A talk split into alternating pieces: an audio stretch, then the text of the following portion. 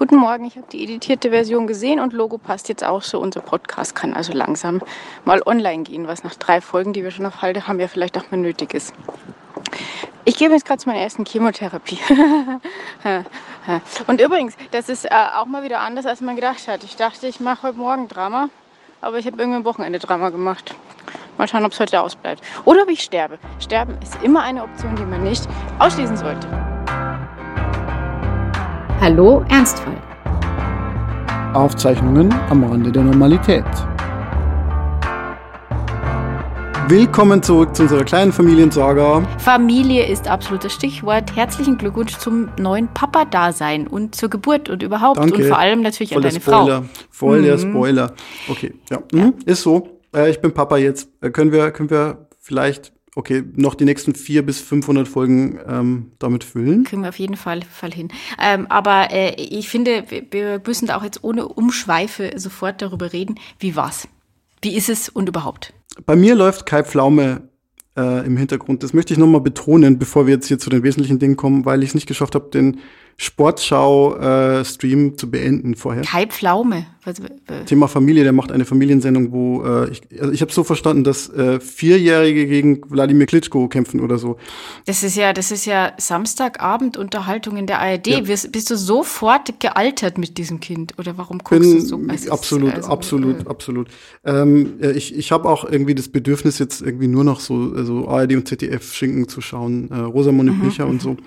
Ähm, der Frieden ist eingekehrt in mein Haus. Ich habe einen Weißwein und äh, meine Tochter schläft gerade, glaube ich. Ich bin in der Küche. Ich habe den Kühlschrank ausgeschaltet, damit er keine äh, keine Geräusche macht. Hoffentlich erfährt es nie jemand. Ähm, hallo Judith. Hallo Franz, also deine Tochter kann, während wir hier rumbrüllen, in unsere Mikros schlafen, aber nicht, wenn der Kühlschrank Geräusche Der macht? Kühlschrank hat still zu sein. Meine Tochter hat äh, dieses, äh, diese Verpflichtung nicht.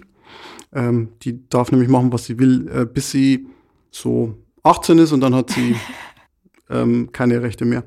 Ähm, Oh je.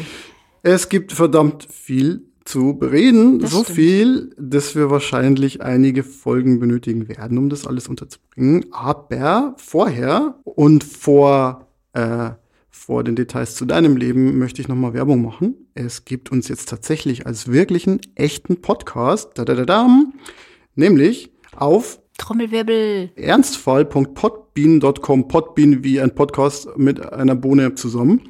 Oder ihr gebt einfach Hallo Ernstfall bei iTunes ein und vielleicht sind wir sogar bald bei Spotify. Das heißt, das ist jetzt hier die erste Folge, die wir aufnehmen und dann ziemlich bald veröffentlichen werden. Also quasi fast schon live. Also es ist äh, fast schon so Fast fest schon und flauschig. reales Leben, ja. Ähm, tatsächlich haben wir, äh, das wollte ich auch an dieser Stelle mal sagen, also wir haben ja die ersten drei Folgen aufgenommen, ohne nahezu irgendwem was davon zu sagen, ähm, außer ich meinem Freund und du deiner Frau.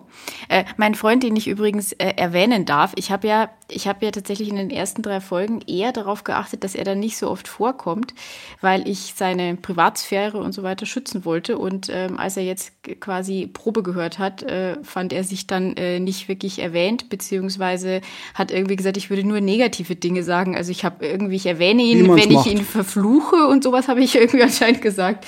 Und ähm, er hat natürlich auch gesagt, dass ich das auf keinen Fall sagen darf. Also ich mach's, ich mach's auch schon wieder verkehrt.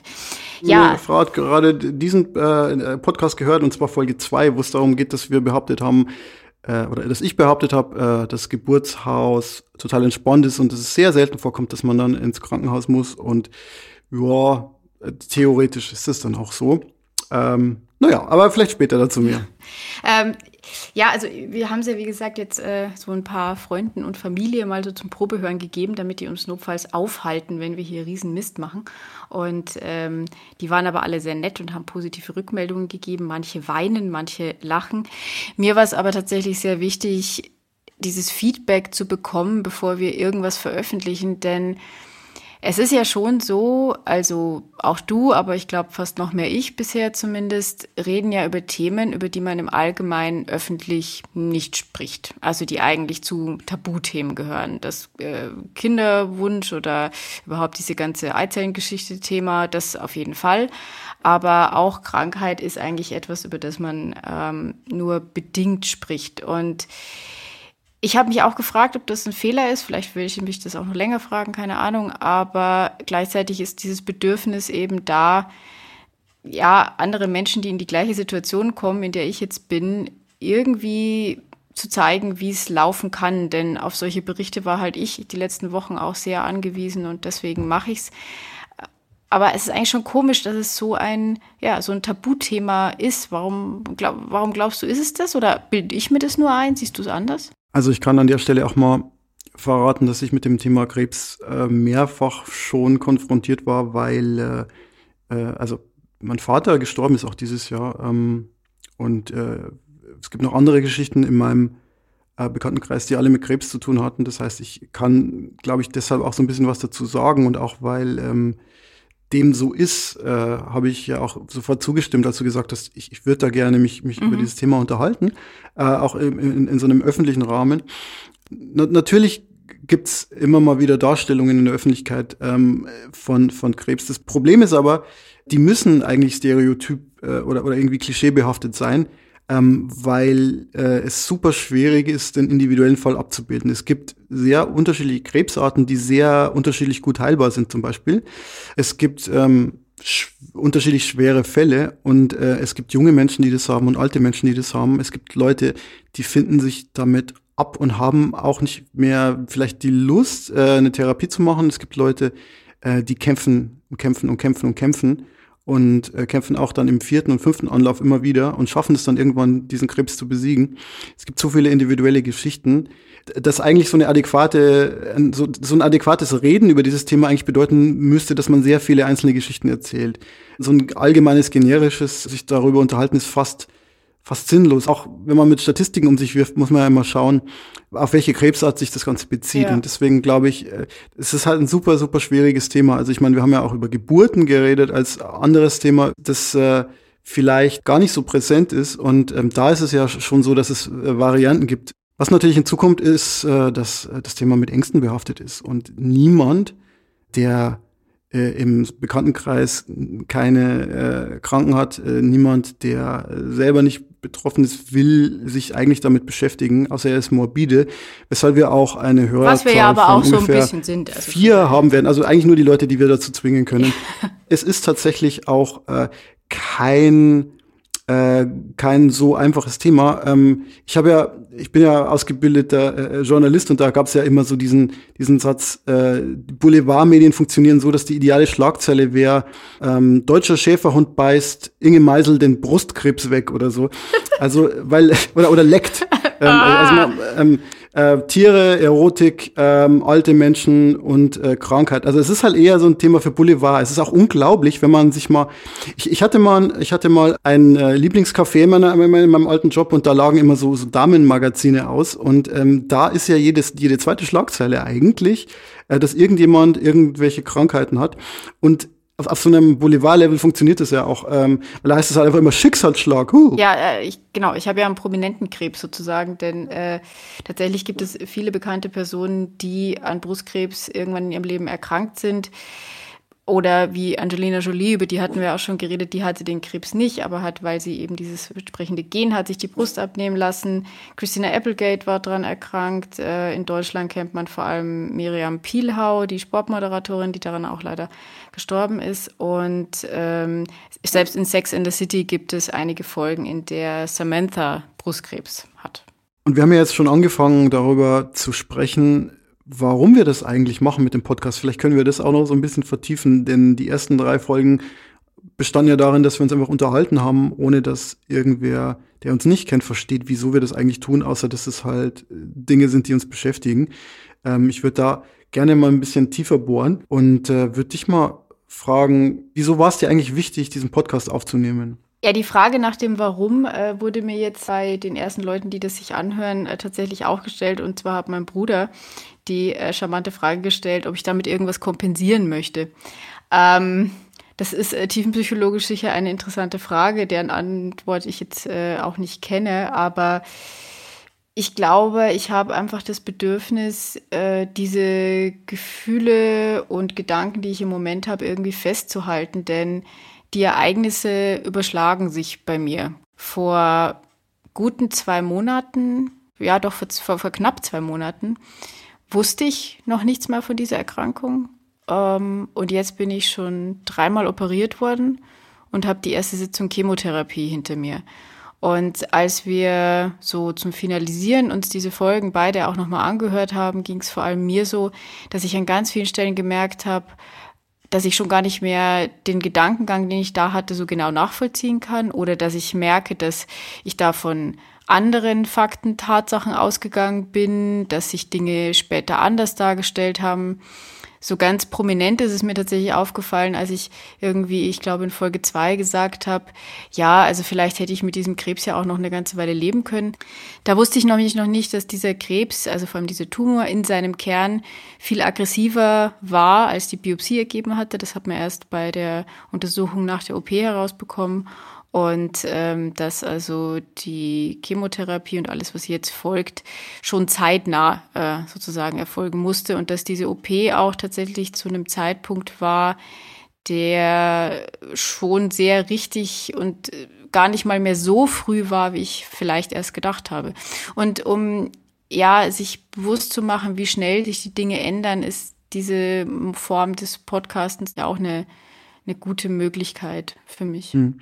Ich war heute beim Kaufland ähm, und habe einen äh, in letzter Zeit immer sehr vollen äh, Einkaufswagen vor mir hergeschoben, weil es jetzt ja die Familienportionen waren, habe mir überlegt, wieso mache ich das eigentlich? Und ähm, für mich ist das eigentlich ziemlich untypisch. Ich komme ja eigentlich aus dem Printjournalismus und war immer jemand, der gerne sich die Sachen sehr sorgfältig hingelegt hat und hin und her geschoben hat und dann irgendwie äh, auf Publizieren gedrückt hat, wenn alles perfekt war. Und ich glaube, in, in, mir hat dieses Jahr 2020 auch ziemlich viel angerichtet. Äh, Wie in jedem, was, was, ja. Was, ja, was so das Thema Perfektion betrifft. Denn äh, ich habe gemerkt, manche Themen sollten einfach auch besprochen werden, ohne dass es perfekt ist. Und äh, ohne dass man so viel rumeditiert und äh, äh rumbastelt. Und das Zweite ist, ich hatte eigentlich auch vor, in meinem Leben als Journalist immer als äh, sehr objektiv und sehr distanziert äh, in Erscheinung zu treten und Twitter nur alle vier Monate zu nutzen, um irgendwas, äh, irgendeine kleine Ankündigung zu machen, zum Beispiel, äh, und auch keine sehr Persönlichkeits- oder keine sehr subjektiven Dinge zu schreiben, sondern immer sehr objektiv zu sein und immer irgendwie an den Fakten orientiert. Und ich habe aber irgendwie gemerkt. Du hast ja ein Beispiel an Donald Trump genommen und hast gemerkt, genau, die Welt ist jetzt gemerkt, eine andere. Ich habe gemerkt, das interessiert doch niemanden, wenn man. Nein, das, das vielleicht nicht, aber ich habe ich hab gemerkt, ähm, dass ich mich eigentlich auch wieder mehr mit Philosophie beschäftigen möchte, also mit dem, was, was ich eigentlich gelernt habe. Ähm, so, von, von der Ausbildung mein, mein, her Philosoph. Mein Ausbildungsberuf, äh, genau, also ich bin ja Geselle, Philosophie-Geselle. Und äh, ab der Habilitation wird man dann, glaube ich, was wird man da? Da wird man Meister.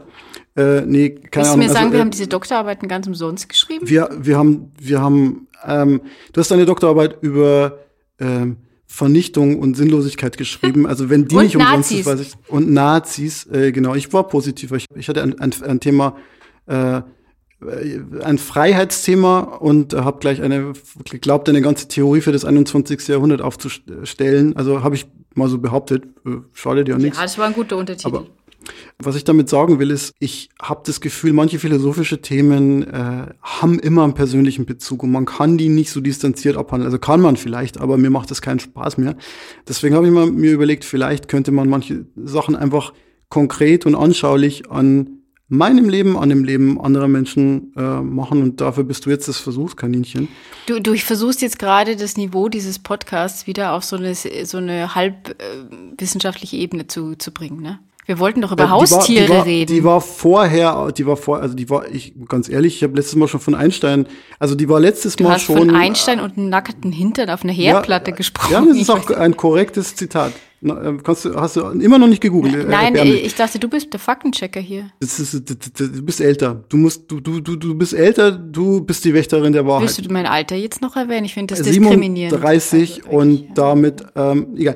Ebenfalls ist das jetzt hier so ein Versuch, Philosophie zu betreiben, aber nicht so, indem wir die nicht so, dass äh. Denker durchprügeln und oder die Theorien durchprügeln, sondern indem wir äh, versuchen, Themen aufzugreifen, die vielleicht äh, viele Menschen beschäftigen und existenzieller Natur sind. Das war ja mal das Grundwesen der Philosophie, bevor es irgendwann in die Elfenbeintürme gezogen ist. Genau, bevor es Lehrstühle gab und Leute um Lehrstühle kämpften und äh, um Fördermittel kämpften und äh, versuchten, ihre Publikationslisten zu erweitern, äh, war es das tatsächlich. Und wir klingen ein bisschen verbittert gerade, glaube ich. Richard David Brecht mäßig, so nach dem Motto, ja, wir sind verbannte äh, Akademiker, die jetzt irgendwie äh, äh, eigentlich beleidigt sind.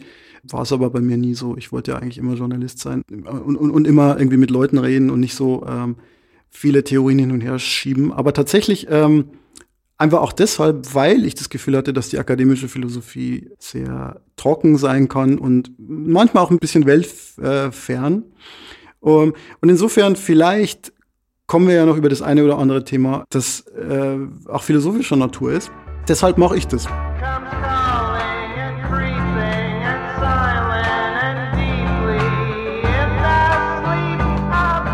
So, und damit hätten wir das Housekeeping beendet. Das Housekeeping, das habe ich mir gemerkt, das ist ein Begriff von Tobi Bayer, äh, den wir beide ja, lieben. Und äh, der wichtigste Podcast äh, aller Zeiten, nämlich der Einschlafen-Podcast. Ohne den hätte ich meine gesamte Doktorarbeit schlaflos verbracht. Und ich habe einen großen Teil davon schon schlaflos verbracht, aber ohne ihn noch, äh, noch mehr. Und äh, auch in den letzten Wochen wird er äh, immer wichtiger. Und ich habe auch meinen Freund damit schon infiziert. Das Problem ist, der schläft dabei immer nicht ein, sondern hört sich die gesamte Folge an. Genau, also der Einschlafen-Podcast funktioniert quasi so, dass jemand, nämlich Tobi Bayer, sehr viele sehr langweilige Dinge erzählt. Das Problem ist nur, dass er eigentlich ein ziemlich netter und interessanter Kerl ist, der ziemlich viele Sachen macht. Und deswegen kann man vielleicht gar nicht so gut einschlafen dabei. Ähm, und der ist ja für uns beide so ein kleines Podcast-Vorbild und der sagt immer Housekeeping, wenn er die Sachen äh, bespricht, die so äh, allgemein mit dem, mit dem Podcast zu tun haben.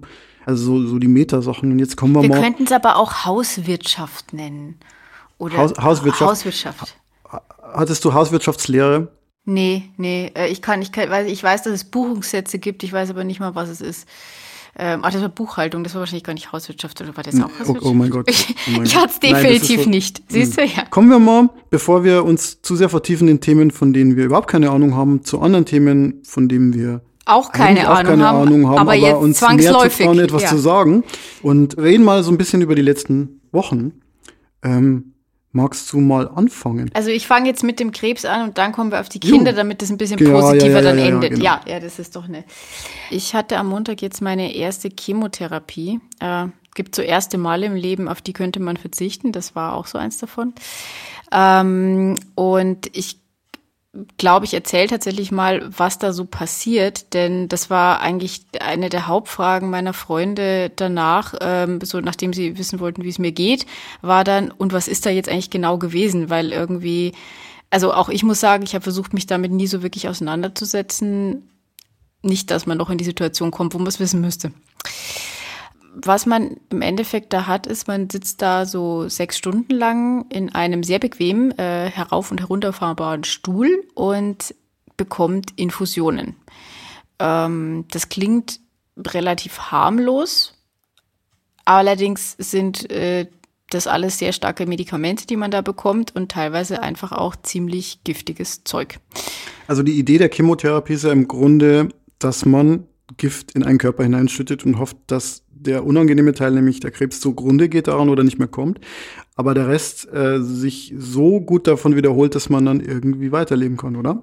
Äh, Ich würde es auch so beschreiben, ähm, das ist sicher medizinisch nicht ganz korrekt, aber tatsächlich äh, geht es darum, Krebszellen sind schnellteilende Zellen und deswegen versucht man alle schnellteilenden Zellen im Körper zu killen. Es wäre natürlich besser, man könnte irgendwie mit kleinen Fähnchen diese Krebszellen ausstatten, so dass man nur die irgendwie wegkriegt, aber das kann man bisher eben noch nicht.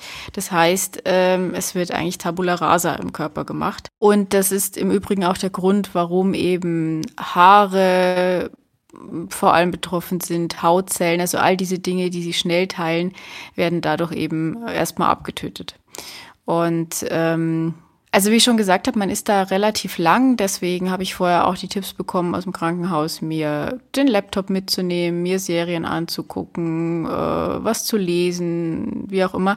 Also alles so Sachen, von denen man sich denkt, naja, aber das ist doch jetzt so ein ernsthafter und lebensentscheidender Termin. Äh, kann ich da jetzt nebenbei äh, eine Folge von The Crown oder so gucken?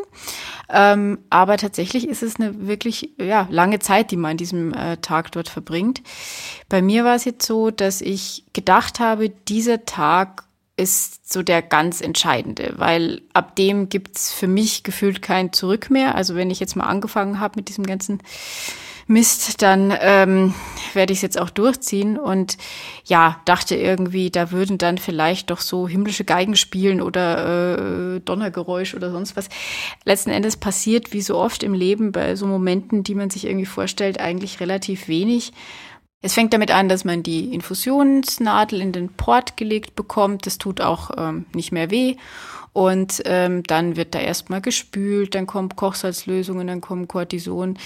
Und irgendwann kommt so eine Plastiktüte, die in den Raum getragen wird. Da sind irgendwelche Zeichen drauf und das sieht, man merkt schon, dass es irgendwie nicht so toll, das Zeug, das da drin ist. Ähm, in meinem Fall oder im Fall von Brustkrebs äh, wird dann eine Flüssigkeit äh, eingespritzt, die äh, so orange-rot ist. Also es sieht eigentlich ein bisschen wie ein Tequila Sunrise aus. Du hast es nicht probiert? Äh, nicht mündlich, nein, aber ähm, tatsächlich, als die das dann rangehängt haben, war ich so, ich weiß auch nicht. Ähm, ich habe mir eigentlich nur angeguckt, wie das da so reinläuft und war interessiert, wie lange es dauert, bis diese rote Flüssigkeit die weiße verdrängt. Und erst dann. Hattest du da Schmerzen? Nee, ähm, also prinzipiell, also man bekommt da viele zusätzliche Mittel, das muss man auch sagen, einfach gleich schon von Anfang an. Also man schluckt schon in der Früh eine Tablette gegen Übelkeit, man, äh, ich weiß nicht, ob man Schmerzmittel bekommt, man kommt, bekommt einen ganzen Cocktail aus Sachen. Also prinzipiell tut das eigentlich nicht weh. Und in meinem Fall jetzt beim ersten Mal muss ich auch sagen, ich habe mich währenddessen eigentlich auch sehr gut gefühlt. Ich war dann teilweise sogar in so einer etwas albern euphorischen Stimmung. Das war, fand ich selber dann so ein bisschen seltsam. Ich habe nachher erfahren, dass das das Cortison gewesen sein kann, das mich da so hochgeputscht hat.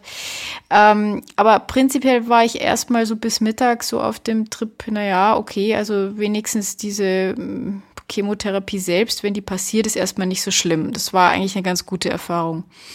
Leider war es dann so, dass eigentlich so eine halbe Stunde beim letzten Mittel, das ich bekommen habe, also bevor es zu Ende sein sollte, hat es angefangen, dass meine Nase so ein bisschen gejuckt hat. Dann habe ich plötzlich Kopfschmerzen bekommen und auf einmal hatte ich auf dem ganzen Kopf und im Gesicht das Gefühl von Nadelstichen.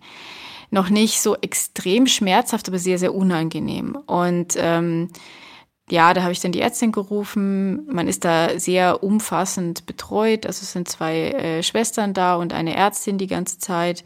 Ähm, die sind zuständig für so, ich weiß ja, ich habe nicht mitgezählt, wie viele es jetzt waren, aber ich denke, da waren so zehn, zwölf Patientinnen. Und ähm, habe das eben gesagt. Und man nimmt jetzt an, dass ich da eine Allergie hatte. Das kommt nicht oft vor, kann aber sein. Und dann habe ich ein Antihistamin bekommen und davon bin ich dann sehr, sehr müde geworden, aber es hat dann geholfen nach einer Weile. Das heißt, man sieht die anderen Patienten und Patientinnen? Ja, das war auch so ein Punkt, vor dem ich im Vorfeld viel Angst hatte, weil, also gar nicht, weil ich glaube, dass die nicht nett sind, das sind die da alle bestimmt. Nur ich wollte mich bei diesem ersten Mal nicht so konkret mit anderen Patienten konfrontieren müssen. Ähm, das ist vielleicht jetzt ein bisschen komisch, wenn man ja andererseits irgendwie diesen Podcast aufnimmt, aber da sitze ich allein von dem Mikro. Also ich wollte, ich wollte da vielleicht irgendwie nicht mit anderen Betroffenen bei diesem ersten Mal jetzt reden. Ich, ich hatte das Bedürfnis, das irgendwie mit mir selber auszumachen und das muss ich auch sagen, ich hatte auch Angst, die zu sehen, weil ich mir dachte, da gucke ich so ein bisschen in so eine Glaskugel, so nach dem Motto, na. Schaust in die Zukunft. Ja, sozusagen. genau. In drei Monaten geht's dir genauso wie dieser Frau da jetzt. Und irgendwie wollte ich das dann nicht. Das war dann aber eigentlich gar nicht so, wie ich mir das ausgemalt hatte. Die hatten ein relativ gutes Gespür, glaube ich, dafür, dass ich jetzt offensichtlich nicht irgendwie mich so viel unterhalten wollte. Und man hat da die Wahl zwischen verschiedenen Räumen, Räume mit, mit zwei, mit vier Chemostühlen oder es gibt sogar einen großen mit acht, glaube ich. Wir müssen da ja auch alle mit Masken rumlaufen und Hygieneregeln einhalten und so weiter. Und ich hatte jetzt aber das Glück, weil es an dem Tag nicht so voll belegt war, dass ich wirklich äh, auch einen Raum für mich alleine hatte und da war ich eigentlich ganz froh drum, weil ähm, da geht's ziemlich zu, da wird viel geredet, gelacht und ähm, vielleicht mag ich das das nächste Mal, aber diesmal ähm, hatte ich da eben jetzt relativ Ruhe. Und äh, ja, wie gesagt, also nach dieser letzten Infusion war ich dann eigentlich fertig und dann hat mich mein Freund zusammen mit meinem Hund abgeholt und wir sind nach Hause und eigentlich war alles so in Ordnung. Und dir ging es dann ziemlich schlecht danach. Ja, oder? nicht unmittelbar danach tatsächlich, sondern ich bin kurz eingeschlafen. Wir sind dann noch schnell was einkaufen gegangen. Das äh, denken wir jetzt im Nachhinein. Das war natürlich von uns beiden irgendwie eine blöde Idee, aber mir ging es einfach gut. Und man hatte mir im Vorfeld auch gesagt, es könnte sein, dass ich von dieser ersten Chemo einfach noch gar keine Nebenwirkungen habe. Was aber dann passiert ist, das war so drei, vier Stunden danach, ähm, war ich kurz eingeschlafen und als ich aufgewacht bin, war mir dann übel in einer Art und Weise, wie ich das in meinem Leben kaum je erlebt habe. Und die darauffolgenden Stunden waren dann wirklich sehr schlimm. Also ja, muss ich, muss ich so sagen. Ähm, mein Kreislauf ist mir mehrfach irgendwie weggekippt und diese wahnsinnige Übelkeit, die einfach nicht weggeht, ist was, was wirklich extrem belastend ist, nicht nur physisch. Also ich hatte jetzt noch tagelang körperliche Schmerzen einfach von dieser Verkrampfung, aber äh, also auch seelisch, äh, wenn man, wenn einem übel ist, wenn man das Gefühl hat, ständig das Bewusstsein zu verlieren, ist das ein sehr einschüchterndes Gefühl und ähm, äh, sorry für die äh, ekligen Details, aber ich habe ich hab uns bei iTunes schon und, äh, geflaggt als explicit. ja, expli äh, sehr gut, sehr gut. Ja, also das heißt, ich kann fluchen, schimpfen und äh, über äh, Körperflüssigkeiten reden. Äh, sehr gut. Fucking right. Ja, nein, also wegen dieser ganzen Medikamente konnte ich mich halt einfach nicht mehr übergeben, äh, was einfach dazu führte, dass mir einfach nur schlecht war und ich dann meinem Freund erklärt habe, dass ich sterben werde. Irgendwann auch erklärt habe, dass mir das wahrscheinlich auch lieber wäre und also mir ging's echt richtig dreckig. Haben die dir gesagt, dass das normal ist? Äh, passiert das bei allen Chemopatienten? Also es ist so, früher war das tatsächlich äh, die normale Reaktion, kann man sagen. Inzwischen, und das wurde mir wirklich sehr oft gesagt, man, es gibt keinen Grund mehr, dass einem bei einer Chemo so schlecht ist, weil es gibt inzwischen so gute Begleitmedikamente, dass man das verhindern kann. Dieser Satz, den hatte ich dann da sehr oft im Kopf, weil ich mir dachte, ja, und was ist jetzt? Jetzt ist es aber so. Und wir haben dann im Krankenhaus angerufen und mein Freund hat dann eine Infusion geholt. Und an dieser Stelle muss ich das auch, glaube ich, mal sagen, weil das habe ich bisher eben noch nicht. Also mein Freund ist selber Arzt.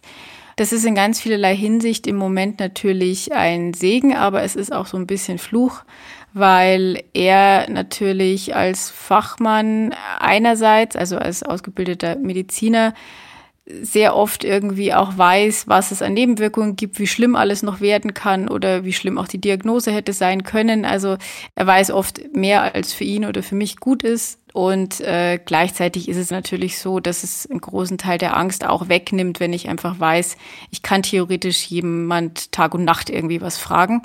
Aber wir versuchen es irgendwie hinzubekommen, dass er eben weiterhin mein Partner und Freund ist und nicht mein behandelnder Arzt. Denn das, glaube ich, gibt zu viele Konflikte in, in jeglicher Hinsicht.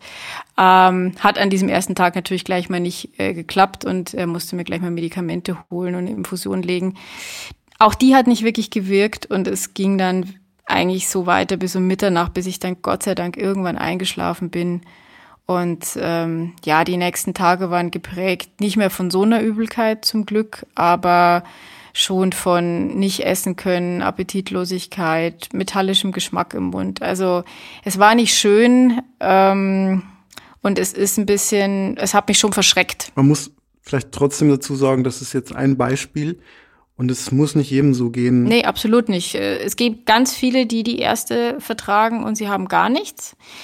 Ähm, was mir aber in einem der, der Selbsthilfeforen, wo ich ähm, auch ab und zu mal Fragen stellen kann, ähm, da haben mir ganz viele gesagt, also denjenigen, denen es so schlecht ging, weil es gibt eben Leute, die vertragen es so, wie ich es jetzt vertragen habe oder nicht vertragen habe, ähm, die meinten, dann haben sie beim anderen Mal eben andere Medikamente bekommen und haben es damit dann sehr gut hinbekommen. Also die Tatsache, dass es das erste Mal so schlimm war, heißt nicht, dass es das nächste Mal wieder genauso werden muss. Ähm, Im Gegenteil, es wird alles versucht werden, damit das nicht passiert. Zu sagen, ich hätte nicht trotzdem genau diese Angst, wäre gelogen. Also die habe ich natürlich. Also die Zuhörer merken es schon, du machst diese Chemo.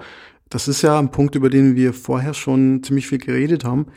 Wieso machst du sie eigentlich? Das ist, war ja auch so eine äh, Frage der Wahrscheinlichkeiten. Ja, genau. Also die Frage Chemo, ja oder nein, war eigentlich eine, die mich äh, eine Woche lang extrem intensiv beschäftigt hat. Und das war eine Entscheidung, ich weiß nicht, mit so Superlativen, ob man sagen kann, es war die schwerste Entscheidung in meinem Leben, weiß ich nicht, aber sicherlich eine der schwersten. Denn wir hatten das in einer anderen Folge auch schon mal besprochen. Es ist ja so, dass man eine Empfehlung bekommt Aber diese Entscheidung, macht man die Chemotherapie oder nicht, ist eine, die man als Patient selber treffen muss. Und damit man diese Entscheidung irgendwie überhaupt in der Lage ist zu treffen, bekommt man eben eine ganze Reihe an Informationen. Und äh, Ziel der Ärzte ist es natürlich, die so aufzubereiten, dass man auch ähm, irgendwie in einer Art und Weise informiert ist, die das möglich macht. Es ist aber ein fast unmögliches Unterfangen, muss ich jetzt im Nachhinein sagen.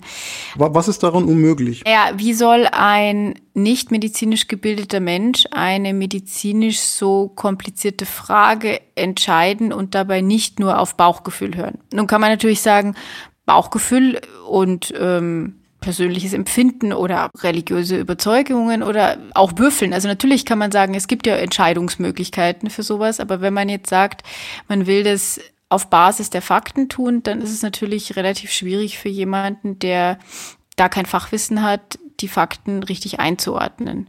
Und mit richtig ist eigentlich auch schon zu viel gesagt, weil, wie wir schon mal besprochen haben, es geht ja immer um Wahrscheinlichkeiten. Und in meinem Fall war es jetzt so, dass wir ja nach der äh, OP erfahren haben, dass dieser Tumor außen so aussah, wie wir das bei der Biopsie wussten, also relativ langsam wachsend, hormonabhängig und so weiter. In seinem Kern hatte der aber eine deutlich höhere Teilungsrate als mir das gesagt wurde, habe ich das eigentlich gar nicht so ganz verstanden, weil im Vorfeld zur OP hieß es, es geht nur darum, ob weitere Lymphknoten befallen sind oder nicht. Und als mir der Arzt sagte, ja, sieht super aus, die Lymphknoten waren nicht befallen und es wurden um die zehn herausgenommen, die alle komplett sauber waren, dachte ich mir, okay, toll, äh, keine Chemo. Und als er dann aber meinte, sie würden mir die Chemo trotzdem sehr empfehlen, war ich erstmal auch auf nö, mache ich nicht. Du hast mir das ja erzählt und ich dachte mir eigentlich, hm. der Default-Status bei den allermeisten Leuten ist, na selbstverständlich mache ich da noch eine Chemo. Wenn ich da ein, zwei Prozentpunkte gewinnen kann, dann mache ich das natürlich, weil es geht ja hier ums Überleben. Aber deine Ansicht war ein bisschen eine andere, oder? Ja, die meisten Menschen sagen, wenn man ihnen sagt, mit einer Chemo ist es sicherer, dann sagen die ja sofort, super, dann mache ich das jetzt. Also ist zwar jetzt schlimm, aber mache ich.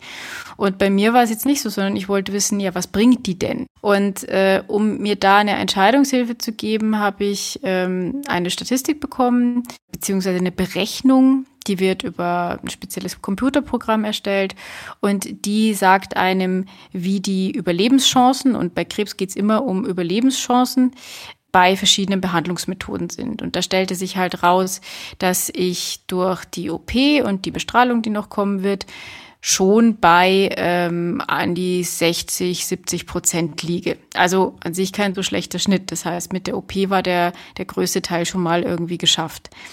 Und dann hieß es eben, ja, wenn ich diese medikamentöse Therapie mache, die ich fünf Jahre lang machen muss und dann auch später noch beginnen werde, dann komme ich schon in den höheren 70er Bereich rein.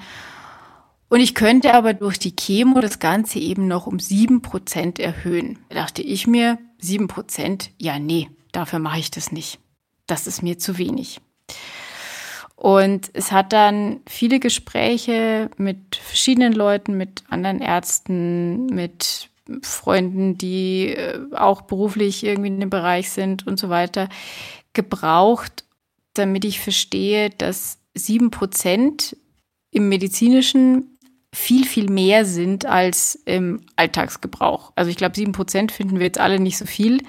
Hast du da so, ein Beispiel? Naja, also ein Freund von mir, der eben auch Mediziner ist und selbst an Krebs erkrankt ist, der meinte so, also alles, was über zwei, drei Prozent hinausgeht, ist äh, in der Medizin einfach schon was, wofür man immer sagt, es lohnt sich.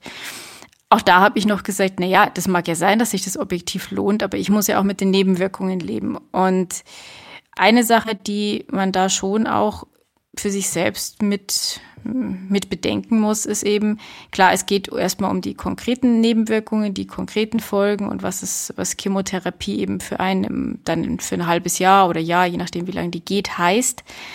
Ähm, aber die hat schon oder die kann schon auch Spätfolgen haben. Also man erhöht damit das Risiko für andere Krebserkrankungen ähm, und vieles mehr noch. Eine Chemotherapie ist nicht gesund. Das ist sie einfach nicht. Das wird sie auch nie werden.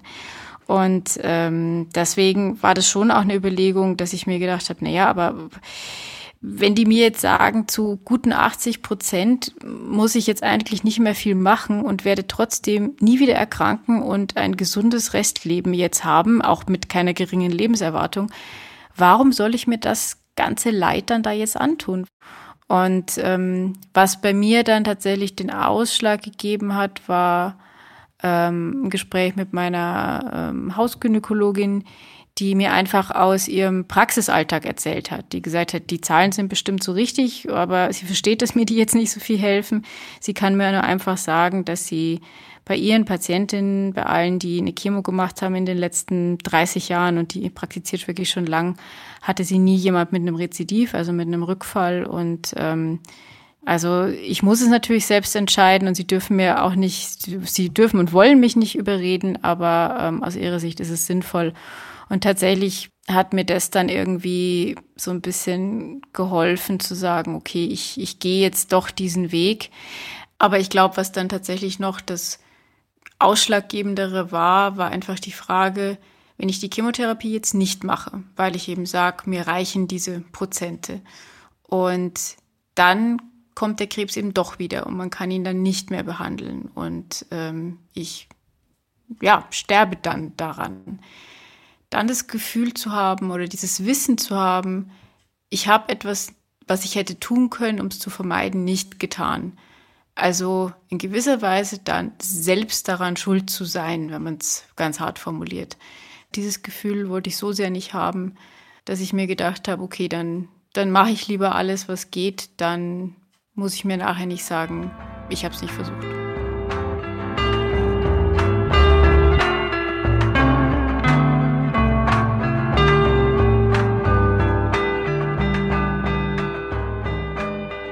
Ich erinnere mich an einen Satz äh, aus einem der letzten Podcasts, den du jetzt vielleicht gar nicht hören willst, den ich dir jetzt aber trotzdem um die Ohren haue. Du hast mir gesagt, bei einer Geburt ist man ja nicht krank und da braucht man auch keine Menschen in weißen Kitteln. Um es jetzt mal zu spoilern, ihr habt dann doch Menschen in weißen Kitteln gesehen. Ich habe gesagt, die Wahrscheinlichkeit äh, einer Verlegung vom Geburtshaus ins Krankenhaus ist nicht so hoch. Das stimmt auch. Und anekdotische Evidenz ist halt immer nur anekdotische Evidenz. Das ist jetzt aber für den Podcast viel mhm. besser, siehst du, ist jetzt viel spannender. Wir können auch die, die Geschichte erzählen, wie ich äh, einen Fehler gemacht habe und jetzt dafür. Nee, alles gut. Äh, nee, tatsächlich war es so, ja. Es war ähm, so, dass die Geburt einfach komplizierter war. Also ich will jetzt gar nicht so in die Details gehen, aber ähm, wir haben es äh, im Geburtshaus nicht hinbekommen und hatten aber sehr, sehr kompetente Hebammen, die sehr schnell reagiert haben und gesagt haben, ne, es wäre jetzt schon besser ins, ins Krankenhaus zu gehen. Und dann haben wir diese Verlegung vorgenommen, die darin bestand, dass eine Hebamme und meine Frau ähm, bei mir im Auto waren, in meinem persönlichen äh, Auto und äh, nicht in einem Krankenwagen. Und wir dann im Mittagsverkehr durch Berlin gefahren sind und ich habe dann bei der Gelegenheit öfter mal die italienische Spurwechselmethode äh, angewandt äh, und war dann relativ schnell im Krankenhaus, war dann noch aber etwas durchgeschwitzt. Ich möchte da jetzt mal kurz meine Mutter zitieren. Ja, spinnen die. Ja. Ähm, erklär uns so, mal, warum ihr nicht spinnt. So sind die Leute in Berlin. Ähm, ja, die Tatsache, dass äh, alles geklappt hat und dass wir bei Komplikationen ins Krankenhaus gegangen sind, bestätigt ja gerade, dass die Leute im Geburtshaus eben nicht darauf aus sind, ähm, auf Teufel komm raus, äh, die Leute da zu halten, sondern bei Komplikationen tatsächlich dann mit den Krankenhäusern zusammenzuarbeiten. Insofern würde ich sagen, ist meine Hypothese vom Anfang äh, gar nicht widerlegt worden. Es äh, beweist einfach nur, dass es diese Verlegungen gibt. Aber natürlich muss man sagen, war das schon ein ziemlicher Act und es war ziemlich das spannend. Kann ich mir äh, vorstellen, ja. Und nach 16, 17 Stunden Geburt ist man schon, schon als begleitender Ehemann äh, komplett im Eimer, als ähm, Mutter, die dann einen Kaiserschnitt hatte, muss man ja dazu sagen, das war ja dann letztlich der Grund, kann man sich gar nicht vorstellen, was man da alles so, so durchmacht mhm. und wie, wie viele Schmerzen man da hat. Allerdings. Hat sie noch eine Erinnerung an diese Autofahrt? Ähm, ja, sie hat, ähm, und das ist das Erstaunlichste, sie hat nicht mich beschimpft, äh, sondern Verkehrsteilnehmer in Berlin, was sehr sie sonst gut, nie sehr macht. Gut. Ähm, ja, aber da, dazu hat sie sie jedes sie Recht. Eigentlich äh, während dieser gesamten 16-stündigen Geburt nicht einmal mich, mich beschimpft. Äh, sie wollte manchmal ihre Ruhe haben, aber ähm, das rechne ich ihr hoch an. Ich glaube, ich wäre nicht so äh, entspannt gewesen. Nee. ähm, ja, und ähm, dann hatten wir einen Krankenhausaufenthalt, der darin bestand, dass, dass da eben ein Kaiserschnitt gemacht wurde und dass ich dann als erster Elternteil mein, meine Tochter äh, in den Armen halten konnte, während meine Frau dann noch im OP war und dann irgendwann auch zu uns gestoßen ist. Und ähm, das war natürlich ein sehr, sehr schöner Moment, diese, diese Erleichterung nach diesem ganzen Kampf. Und äh, ja, dann haben wir uns ein bisschen Sorgen gemacht, dass wir uns nicht sehen dürfen, weil ja Corona ist. Ähm, mhm. Jetzt war es aber so, dass in diesem Krankenhaus die Regelung gerade in der Zeit so war, dass die Väter das Recht hatten, länger als eine Stunde pro Tag äh, zu besuchen, ähm, solange sie nicht immer raus und reingehen. Das war tatsächlich eine große Erleichterung, weil das dazu geführt hat, dass ich dann meine Tochter halt, ähm, ich sag mal, den ganzen Nachmittag und Abend lang sehen konnte und dann erst abends wieder nach Hause gegangen bin und äh, meine Frau auch unterstützen konnte, ein bisschen ähm, ja, wickeln und ein bisschen das, äh, auf die Tochter aufpassen und das nicht komplett bei meiner doch noch recht geschwächten Frau lag. Und äh, mhm. da, da sind wir schon sehr dankbar, dass es das so gelaufen ist. Wir haben äh, lustigerweise äh, ein Nachbarpärchen, das ich glaube zwei oder drei Tage vorher auch eine, eine Kindsgeburt hatte. Und bei denen war das dann so, dass der Vater dann nur eine Stunde ins Krankenhaus durfte. Also das ist äh, auch von äh, Ort zu Ort unterschiedlich. Und das sogar im gleichen Bundesland. In der gleichen Stadt, genau, ja, ja, genau. Wie war denn dieser erste Moment, auf dieses äh, Menschenwesen zu treffen? Der Arzt hat dann so gesagt, wo ist denn der Herr Papa? Und hat mich dann so in einen Raum geführt und da lag die dann so. Die war ja so zwei Minuten alt. Also ich, ich glaube nicht, dass man das so wirklich in Worte fassen kann. Es ist ähm, irgendwie unfassbar, dass man dann jemanden kennenlernt, wie bei wirklich so wie beim Herzblatt, äh, so, äh, wo dann die, die, die Tür hochgezogen wird. Womit wir wieder wirklich deine Fernsehbildung, Schwarzwaldklinik, Kai Herzblatt, es ist kein Pflaume, es ist wahr. Ja, ich, ja, das ist ja, auch mein, okay. das ist mein Bildungsauftrag, den Menschen, den jungen Menschen, die uns zuhören, den jungen, verrückten Podcast hören, auch so ein bisschen was von der klassischen deutschen Fernsehgeschichte mitzugeben.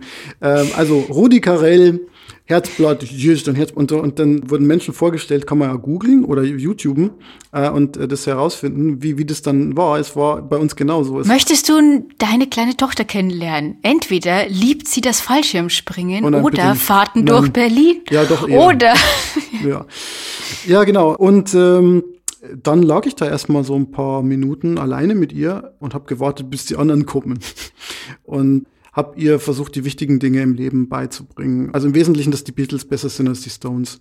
So. Absolut. Ja, ja. und äh, ja, und dann äh, kamen sozusagen irgendwann die Ärzte und meine Frau und dann äh, gab es die Wiedervereinigung und äh, ja, also äh, das, das war ein sehr langer Tag, der äh, damit begann, dass ich ohnehin kaum Schlaf hatte und dann sozusagen ab ein Uhr nachts wach war und dann haben wir halt bis um, ich glaube, gegen 17 Uhr kam sie zur Welt, ähm, da sozusagen äh, gekämpft und äh, wurden aber belohnt. Und das ist ja das Schöne, dass man das dann alles relativieren kann dadurch, äh, dass, dass das Ergebnis so schön ist. Schlaf ist ein gutes Stichwort. Wie sieht's damit aus? Bekommst du noch welchen? Ja, äh, wir beide bekommen tatsächlich noch welchen. Also es wird ja von vielen Leuten immer so gefragt, so ja, oder, oder so gesagt, ähm, ey, äh, ja, du hast jetzt wahrscheinlich wenig Schlaf. Ich bekomme nicht weniger Schlaf, wenn man alles zusammenrechnet, äh, als ich bekommen würde in der Zeit, wo ich normal arbeite. Es ist halt ein bisschen mehr verteilt über den Tag. So. Das Ding ist ja, ich habe ja Elternzeit jetzt gerade noch und äh, man kann, man muss ja nicht dauernd irgendwas arbeiten. Das heißt, man kann sich auch zwischendurch mal ausruhen. Und dadurch ähm, würde ich mich jetzt nicht beschweren. Ähm, die Kleine ist relativ unkompliziert äh, und ähm, weckt uns jetzt auch nicht so viel auf und ist relativ ruhig. Das ist auch nicht immer so, glaube ich. Vielleicht ändert sich das auch noch, aber im Moment können wir da einfach wirklich nicht klagen. Ähm, vor allem, weil man ja schon über Wochen und Monate so vorbereitet wird auf diesen Zustand und alle sagen, das wird ein Fiasko und, und ähm, man schläft überhaupt nicht mehr und es ist das reine Chaos und das ist es tatsächlich nicht. Es ist natürlich besonders und manche Sachen bleiben liegen und manche Sachen funktionieren auch nicht so gut und man muss rausfinden, wie man mit diesem Kind umgeht. Aber das ist alles okay, wenn man sich überlegt, dass die Belohnung dafür ist, dass man halt dieses wundervolle Kind hat. Endlich haben wir sie wieder, die Parallele von Kind und Krebs. Ich habe schon darauf gewartet, dass du Ja, nein, aber tatsächlich dieses, äh, was du beschreibst mit, was hört man vorher, was erwartet man, worauf stellt man sich ein und wie ist es dann? Ähm, jetzt war bei euch die Geburt nicht so wie gewünscht, bei mir war diese erste Chemotherapie nicht wie gewünscht, aber was man irgendwie dennoch in jeglicher Hinsicht mitbekommt, es gibt auch Momente der Normalität im Unnormalen. Und ähm, das ist was, was ich nach wie vor erstaunlich finde und was aber zurzeit so ein bisschen das bestimmte Gefühl ist. Und das ist ja auch, was du so ein bisschen beschreibst. Es haben sich Dinge geändert, ja. aber deswegen ist man doch noch man selber und nicht sofort jemand ganz anderes. Hm. Ich habe gestern Abend das erste Mal wieder Flugsimulator gespielt. Wenn ich nichts zu tun habe oder keine Lust mehr habe, äh, irgendwas zu tun, dann höre ich einfach Podcasts oder äh, schaue mir irgendwie einen Film an und nebenbei spiele ich einfach äh, Flugsimulator. Es ist so ein Open Source Flugsimulator und ich bin extrem schlecht. Ich, also ich bräuchte mal einen Joystick. Also wenn es die Hörer gibt, die einen übrigen Joystick äh, ähm, haben, einfach einfach ins Bayerische Viertel in Schöneberg Kurz, einfach in die Mitte stellen und ich hole ihn dann ab. Ähm, kurz zur Erklärung, Joysticks waren Sachen, die Leute benutzt haben, während sie Herzblatt geguckt haben. Man weiß, äh, Joysticks spielen, so. spielen in der Gamer-Community, also wenn es also wenn's um wenn es um Flugzeugspiele geht, schon noch eine Rolle, weil man muss ja irgendwie, naja, jedenfalls nicht mit, mit der Tastatur ist halt schlecht. Deswegen bin ich auch immer schlecht und, und, und stütze eigentlich meistens ab, aber es beruhigt mich trotzdem, weil ich halt vorher immer denke, dass ich es schaffe. Die ähm, beruhigende Wirkung eines Flugzeugabsturzes. Ja, und wusstest du, ah. dass äh, bei Flugsimulatoren nicht gezeigt werden darf, wie das Flugzeug zerschellt, weil sonst die Flugzeughersteller nicht die Zustimmung gegeben hätten, dass das Flugzeug im Simulator vorkommt. Also das ist, selbst wenn man abstürzt, ist eigentlich alles cool. Das Flugzeug setzt dann so sanft aufs Meer auf im 90 Grad Winkel und ähm, naja, aber jedenfalls äh, bei dieser, in diesem Moment dachte ich mir, zwei Wochen war jetzt irgendwie Ausnahmezustand, jetzt mache ich schon irgendwas, was ich mache, wenn ich eigentlich entspannt bin und gar nicht so viel zu tun habe und äh, einfach um mein Hirn zu entleeren. Und ähm, niemand kann sagen, ob das jetzt wieder alles schwieriger wird in der nächsten Zeit oder nicht. Aber ich kann mich einfach wirklich nicht beklagen, weil ich mir immer denke, so das ist Big Picture ist ja einfach, dass da jetzt ein Kind ist, das man haben wollte, das man selber äh, irgendwie gemacht hat und ähm, über das man einfach sehr, sehr glücklich ist. Wie ist es denn, wenn ich vielleicht diese letzte Frage zur Geburt noch stellen darf, weil ich das im Umfeld einfach mitbekommen habe, die allermeisten Menschen, die ich jetzt so kenne, äh, wünschen sich eine natürliche Geburt. Es gibt ja auch die Kategorie der Wunschkaiserschnitt, aber da kenne ich jetzt persönlich tatsächlich niemanden. Und bei ganz vielen war es dann aber doch ein Kaiserschnitt. Und ich habe erlebt, dass da viele Mütter absurderweise von außen betrachtet dann total enttäuscht von sich irgendwie waren und das als eine als ein Scheitern angesehen haben, diese Geburt nicht äh, irgendwie ja hinbekommen zu haben und ähm, das hat mir immer sehr sehr leid getan. Ist es okay für euch jetzt? Könnt ihr damit umgehen? Was dazu passt, ist eine Statistik, die ich neulich gelesen habe ähm, oder oder so eine Information. Da stand dann es gibt nur eine spezifische Gruppe von Frauen, bei der die Wochenbettdepression oder, oder depressive Verstimmung besonders häufig eintritt. Und das sind äh, Frauen, die im Geburtshaus gebären wollten, aber es dann nicht geschafft haben sozusagen und dann mhm. in die mhm. Klinik verlegt wurden. Auch da ist die Enttäuschung nämlich so groß. Was ich zu dem Thema sagen kann, ist, also aus meiner Sicht ist es entscheidend, dass dieses Kind draußen ist. Mhm. Ähm, wenn wir immer dem folgen würden, was uns die Natur vorgibt, dann würden wir halt einfach auch an Krebs sterben und dann würden wir wahrscheinlich auch an Lungenentzündungen sterben. Oder an kaputten Zähnen und äh, ja. Ich habe neulich eine Rezension zu einem Buch geschrieben, das, da ging es um äh, Kultur und Natur. Und ähm, das fand ich ganz interessant, weil da wurde die These erörtert, die ich, die ich ganz überzeugend finde, dass es totaler Quatsch ist, dass wir immer so nach Natürlichkeit streben. Also in dem Zusammenhang, da, da ging es dann um Sexualität und dass nur die natürliche Sexualität die gute ist. Und das ist äh, totaler Quatsch. Menschen sind dadurch definiert, dass sie sich von der Natur abheben und dass sie die Welt gestalten. So. Aus meiner persönlichen Sicht, wenn es eine Möglichkeit gäbe, dieses Kind herauszubekommen, ohne dass sich Menschen quälen mhm. müssen, dann würde ich natürlich sagen, das ist die bessere Variante.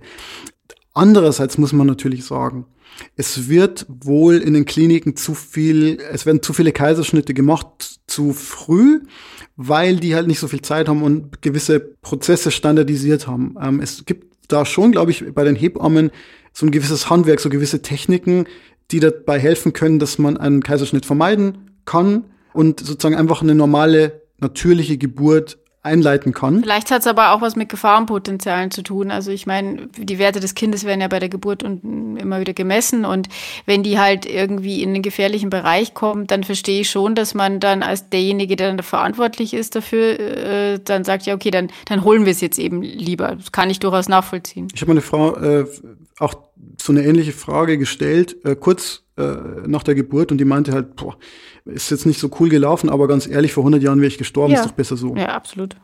Ich sehe es so, Natürlichkeit ist in vielen Zusammenhängen, ähm, ob das jetzt Ernährung ist oder auch Geburt oder, oder Medizin, erstmal der Standard, der Default-Wert. Also das, was man normalerweise macht, bevor man jetzt zum Beispiel Chemie oder, oder Technik irgendwie ins Spiel bringt. Aber der Punkt ist, manchmal reicht es halt nicht und manchmal gibt es andere Varianten, die effizienter sind, ohne dass sie irgendwelche Schäden zur Folge haben. Und manchmal nimmt man die Schäden in Kauf. Das ist dann eine Abwägungsfrage. Also ich meine, jeder hat ja die individuelle Freiheit, aber wenn du mich persönlich fragst, würde ich sagen, ich persönlich sehe es nicht ein, einen Schaden in Kauf zu nehmen, nur weil äh, etwas natürlich ist. Hast du dir denn jetzt eigentlich die entscheidende Frage schon gestellt, nämlich, jetzt ist deine Tochter da, was wird die erste Fernsehsendung im deutschen Fernsehen sein, die sie sehen darf? Ganz, ganz klar, da, da, danke für diese Frage.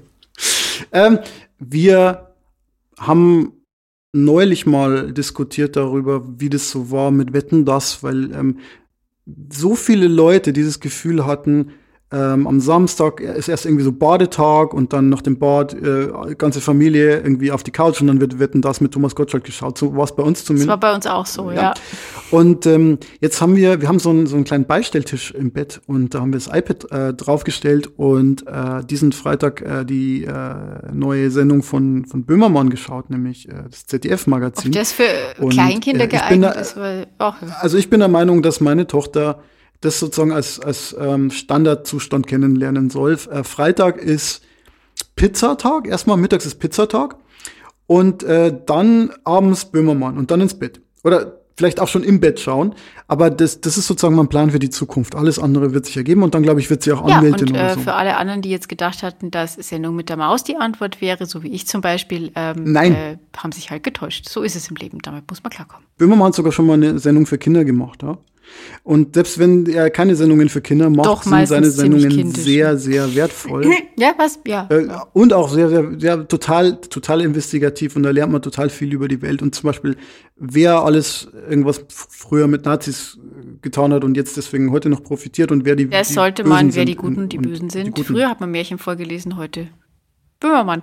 Ähm, ja. Bischof Polizei. Dann weiß man Bescheid, wie die Welt läuft. In diesem Sinne würde ich sagen, wir verabschieden uns aus diesem Podcast und nächstes Mal sprechen wir weiter zum Beispiel über das Leben mit Kind oder das Leben mit einer ziemlich fiesen Krankheit und wie man die besiegt. Und wie man nebenbei arbeitet, das versuche ich nämlich ab Montag wieder. Oh, und da bist du wahrscheinlich remote unterwegs, oder? Ja, äh, Corona-mäßig wäre ich das sowieso, aber ähm, nachdem mein Immunsystem sich die nächsten Wochen und Monate verabschieden wird, wird es von zu Hause aus gehen. Das wird spannend.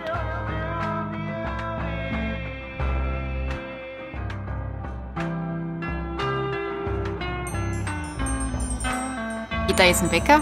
Ähm, ich, ich muss diesen, Kühl, also diesen Kühlschrank wieder anmachen, weil sonst da, da wird ja die Muttermilch. Sonst, Rettet die Muttermilch. das war ja auch nur ganz kurz. Und das ist ja gut isoliert. Das ist ein, ein Liebherr. Nur wirklich über diese Markenthematik reden. Das geht. Ähm, ich mag Marken. Ich, ich, Jetzt, jetzt kühlt die Muttermilch, sonst kippt es noch um und dann kriegt das Kind Joghurt. ist ja schon erledigt. Ist ja schon längst erledigt. Sehr.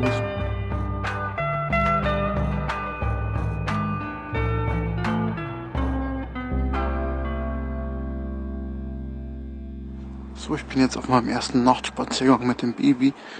Am Anfang dachten wir, es ist alles ganz gechillt. Ist es dann doch nicht. Ähm, sie wird ziemlich aktiv, vor allem nachts. Aber da kann ich jetzt mal mein neues Hobby reaktivieren. Nämlich ziellos immer um den Block laufen.